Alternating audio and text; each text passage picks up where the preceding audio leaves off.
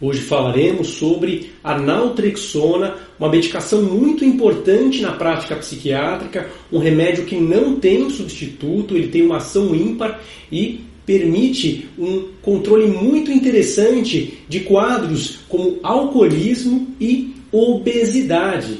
Um remédio que tem um mecanismo muito, muito peculiar e tem ações muito interessantes também em quadros de impulsividade e compulsividade. Eu irei hoje mencionar, claro, quais são as ações, quais as principais indicações clínicas, as marcas, as doses e, evidentemente, os efeitos colaterais e precauções que você deve monitorar sempre junto ao seu médico.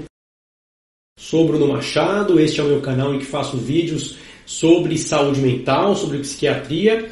Tudo que vou falar hoje vale para os remédios genéricos naltrexona, mas também para as marcas mais famosas, como Hev, é o remédio referência, e a marca Uninaltrex, que também é bastante encontrada nas farmácias, todos estes com as dosagens de 50 miligramas por comprimido, podendo ser aí prescrito em dosagens variadas e alguns médicos optando por uma prática de manipulação também, a gente vê isso com frequência, embora eu particularmente não apoie esta prática, não é uma conduta que eu considere de grandes resultados na prática psiquiátrica, na prática de saúde mental. A naltrexona é um remédio que tem uma ação antagonista das vias opiáceas do nosso sistema nervoso. O que, que é isso? A gente produz no nosso cérebro opioides endógenos, substâncias que estão ligadas ao relaxamento e à tranquilidade, mas também à modulação da dor. A naltrexona modula esta via e na questão ligada ao alcoolismo, ela é muito, muito importante, porque quando uma pessoa ingere álcool, ela tem a liberação imediata destas substâncias relaxantes do sistema nervoso. Mas a naltrexona tende a bloquear a ação dos opioides endógenos que está relacionada ao álcool e dessa forma o prazer pela bebida é diminuído. Sendo assim, um paciente que tem um quadro de dependência por álcool pode transformar aquilo que seria uma recaída num lapso, porque ocorrendo uma ingesta acidental, é provável que o prazer seja diminuído, a sensação de saciedade seja maior e não ocorra uma progressão rápida para uma recaída muito, muito severa. No entanto, claro que para tanto é necessário que o paciente esteja motivado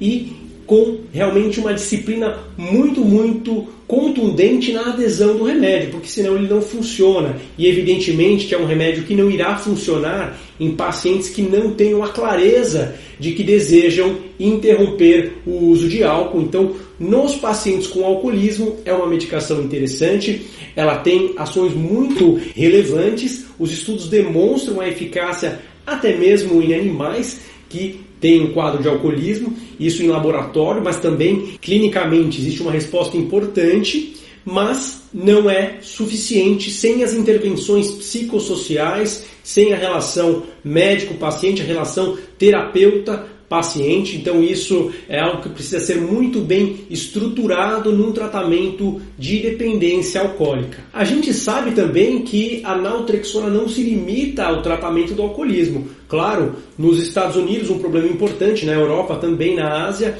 é a dependência de opioides. Aqui no Brasil a gente não vê tanto, mas é um tratamento que pode ser utilizado após a desintoxicação no paciente dependente de opioide após 14 dias da retirada da metadona, que é um remédio que é usado no desmame dos opioides, é possível a introdução da naltrexona. Então, é um remédio que não deve ser usado na fase de intoxicação dos pacientes que usam opioide ou pacientes que façam tratamento, né, como é, por dores, uso de morfina, uso de tramadol, não deve ser usado com esses remédios para dor, né, que podem ser prescritos por médicos, dentistas. Então, não pode ser usado concomitantemente, porque nestes casos o paciente poderá ter uma síndrome de abstinência, como aconteceria, por exemplo, num usuário de drogas como heroína, né? Se usasse isso durante o uso, pode ter uma abstinência severa. Então essa é uma precaução importante nesta população. Então um remédio que necessita de uma avaliação médica criteriosa para o uso. No entanto, a bupropiona não se limita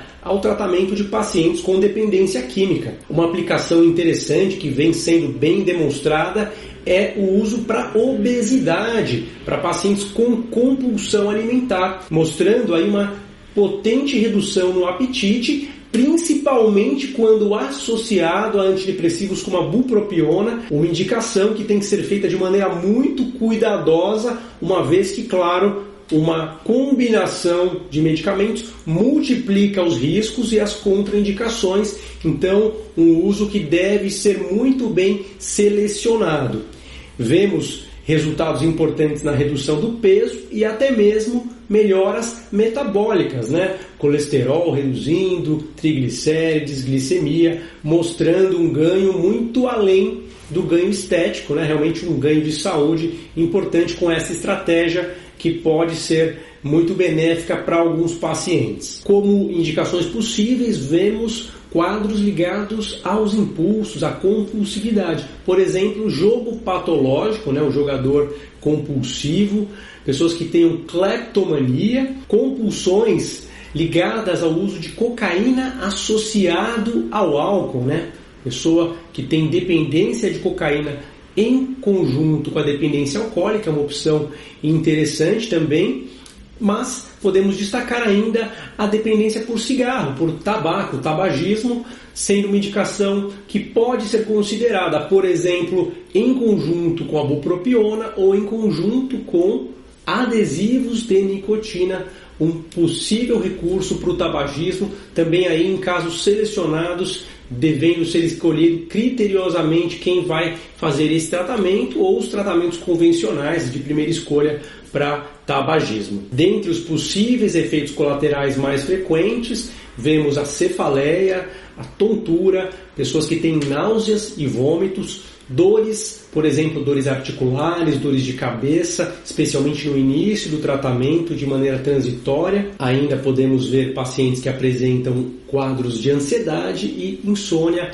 relacionados à naltrexona, dentre uma série de outros efeitos possíveis, não tão frequentes, que estão na bula.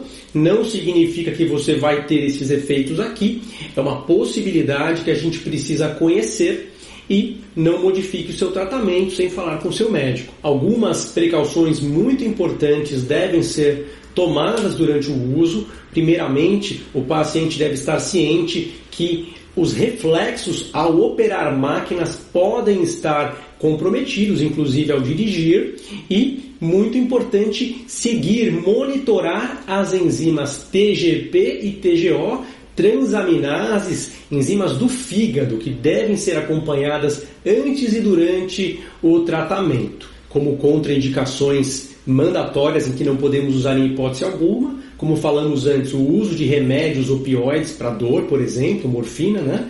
dentre outros, codeína também, muitos outros opioides que são prescritos para quadros oncológicos, cirúrgicos, enfim mas também não devemos utilizar em pessoas que tenham hipersensibilidade e pessoas que tenham quadro hepático severo, principalmente os quadros de cirrose mais graves contraindicam o uso desta medicação. É um remédio que não deve ser utilizado na gravidez por risco de malformação no bebê.